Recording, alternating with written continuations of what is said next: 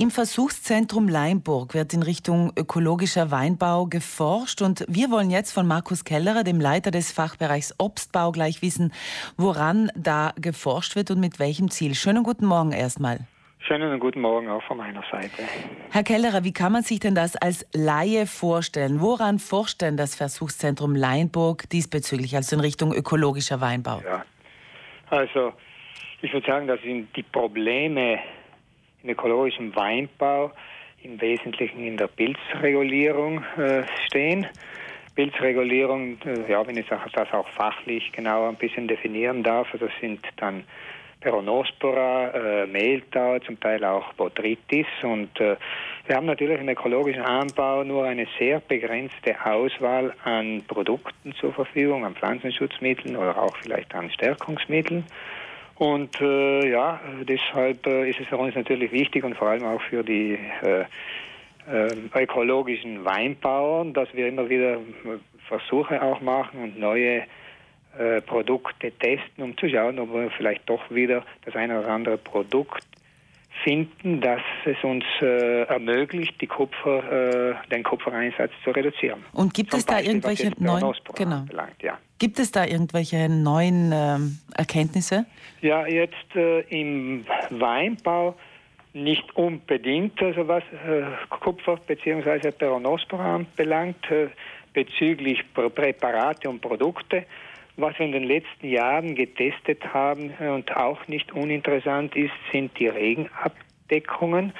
Äh, wie wahrscheinlich bekannt ist, äh, hängt die, äh, die Pilzkrankheit Peronospora natürlich mit den Niederschlägen zusammen. Ja, und wenn man imstande wäre, äh, die Trauben, die Reben praktisch abzudecken, äh, damit sie nicht nass werden, dann könnte man natürlich auch äh, weniger Probleme mit Peronospora haben. Und das haben wir auch getestet in den letzten Jahren. Wir haben Teilerfolge, aber ich kann jetzt nicht behaupten, dass das jetzt die Lösung die letzte Lösung ist, sagen wir mal so.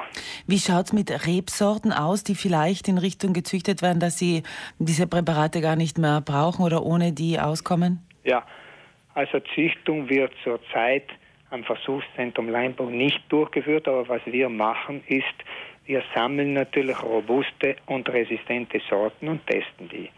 Wir testen sie auf ihre Robustheit, aber natürlich auch auf die Qualität der Weine, die man dann aus diesen Sorten dann auch produzieren kann. Und gibt es da auch Erfolgsmeldungen? Gibt es eine resistente äh, Rebsorte? Es gibt, äh, es gibt eine Menge resistente äh, Rebsorten. Die Frage ist natürlich auch immer, wie lange hält diese Resistenz? Äh, häufig, äh, wenn das noch eine, sagen wir mal, eine monogenetische Resistenz ist, das gilt auch für den Apfel und so weiter, sind diese Resistenzen nicht sehr haltbar. Also ist die Gefahr, dass die im Laufe der Zeit dann auch bricht, durchbricht, durchbrochen wird, sagen wir mal, von den Pilzen. Aber ich würde sagen, es gibt robuste und auch resistente Sorten, die durchwegs äh, schon auf dem Markt sind, die schon im Anbau sind und die auch gute Weine ermöglichen.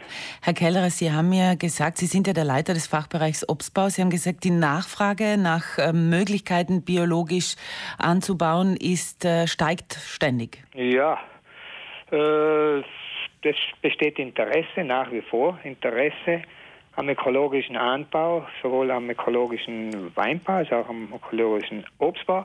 Ich muss vielleicht dazu sagen, dass in den letzten zwei Jahren das Interesse etwas abgenommen hat. Also wir mhm. haben äh, ja vor vier, fünf Jahren sehr viel Interesse gehabt. Jetzt hat sich das wieder ein bisschen eingependelt. Also das geht normalerweise so ein bisschen in Schüben, nennen wir es mal so. Es ist nicht immer konstant das Interesse, aber es sind immer wieder Leute, die äh, Produzenten, die sich melden, auch an unseren Fortbildungskursen teilnehmen und äh, dann auch, um, auch umstellen. Ja.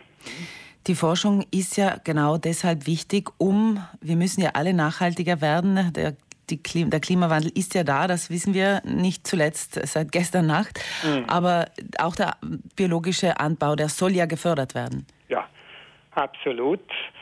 Äh, aber ich muss auch, das, also ich glaube, dass der ökologische Anbau durchwegs eine nachhaltige Anbau, Anbaumethode ist, aber trotzdem ist es wichtig, dass man immer wieder alle Schritte durch denkt und durchstudiert, und, um zu verstehen, wo man sich noch verbessern kann. Das ist ganz, ganz wesentlich. Also man darf nicht meinen, okay, wir haben jetzt äh, die Zertifizierung, äh, die Biozertifizierung und das war's, das ist zu wenig. Also wir müssen uns Tag für Tag und Woche für Woche immer wieder fragen, wo können wir uns verbessern beim Einsatz von Pflanzenschutzmitteln, bei der Düngung, aber auch bei der Mechanisierung und so weiter gibt es Möglichkeiten, um unseren Carbon Footprint zu verbessern. Das ist mhm. absolut notwendig. Ja.